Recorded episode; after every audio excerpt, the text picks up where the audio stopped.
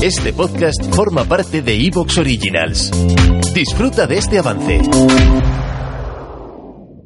Luces en el horizonte con Luis Martínez.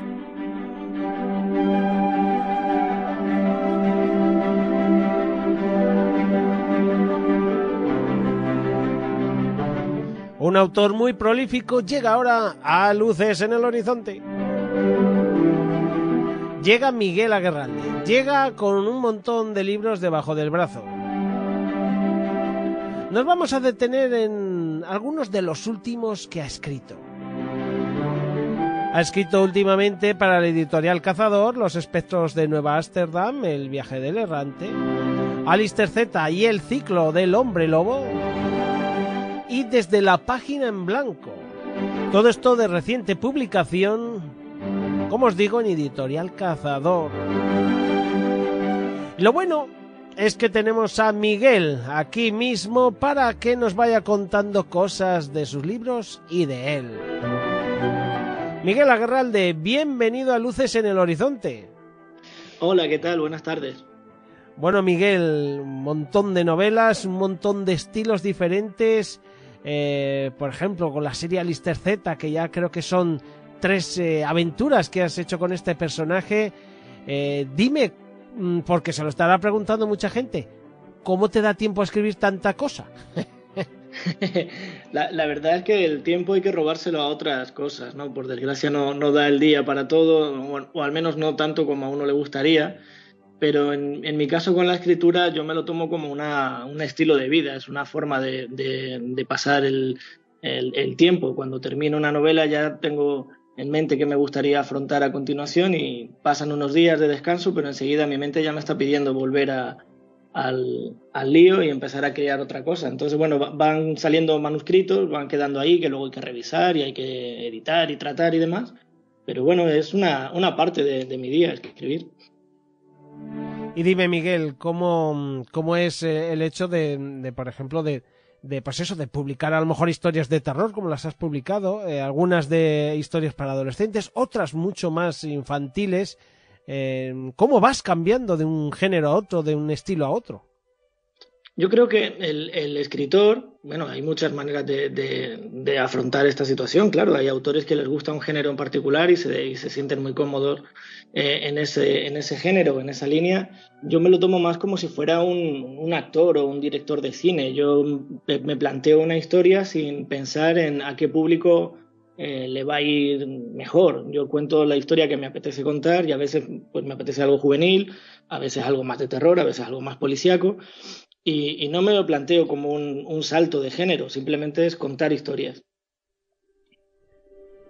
Y dime, Miguel, cuando uno, por ejemplo, esto es un, algo, una pregunta que de la que yo tengo muy mucha curiosidad. Cuando uno enfrenta, por ejemplo, una historia un poco más infantil, ¿no? Como pueden ser las de Alistair Z, aunque con el trasfondo fantástico que siempre se ve, eh, como se ha dicho siempre, la cabra tira al monte, Miguel, en este caso se nota que el fantástico te tira, pero eh, cuando uno se acerca mm, a este tipo de historias, tiene que intentar poner el espíritu como esos niños que van a leer la, la novela.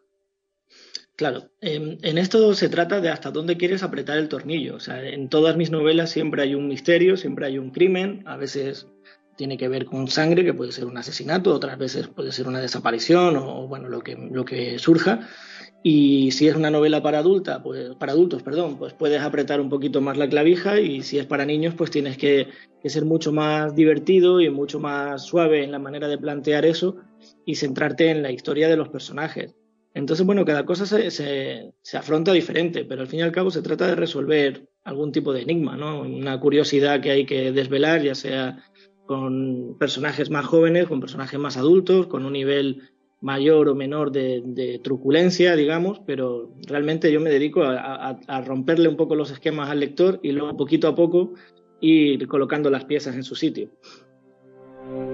También me llama mucho la atención que te has atrevido a hacer algo impactante, ¿no? Como esta última experiencia con Editorial Cazador, hablando desde la página en blanco, donde más o menos eh, nos cuentas tus experiencias a lo largo de todos estos años, publicando eh, unas 20 historias que te han llegado a publicar, que ya son, ya tienes experiencia, tienes callo, y, y que has volcado en este en este manuscrito, Miguel?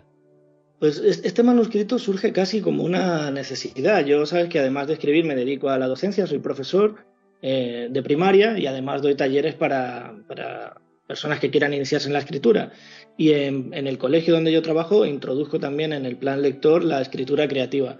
Entonces, bueno, durante todos estos años que llevo haciéndolo, siempre hay determinadas cuestiones que, que preocupan a grandes y pequeños sobre cómo empezar, cómo plantear una historia, eh, cómo elaborar un hilo argumental o cómo buscar la, inspiración cuando parece que no llega, a qué hora es mejor o con qué soporte. El otro día me preguntaban eh, por internet, me preguntaban que con qué eh, sistema operativo, si Apple o Windows, que con qué editor de texto era mejor, como que eso tuviera algo que ver en el resultado final, ¿no? Hmm. Entonces, yo creo que mucha gente que, que quiere lanzarse a la escritura, incluso gente que ya tiene algo avanzado pero no sabe cómo llevarlo a algún sitio, tiene un montón de dudas que son comunes.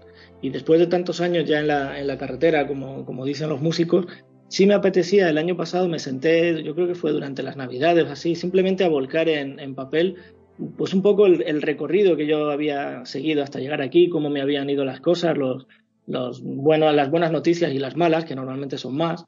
Y bueno, plasmarlo un poquito desde un punto de vista didáctico y que pudiera sobre todo ayudar, ser práctico y ser útil para la gente que quiera eh, pues empezar a caminar por aquí. Y luego al final, en ese mismo manual, puse una, una, la verdad que una buena cantidad de ejercicios.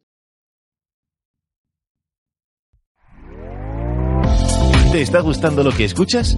Este podcast forma parte de Evox Originals y puedes escucharlo completo y gratis desde la aplicación de Evox. Instálala desde tu store y suscríbete a él para no perderte ningún episodio.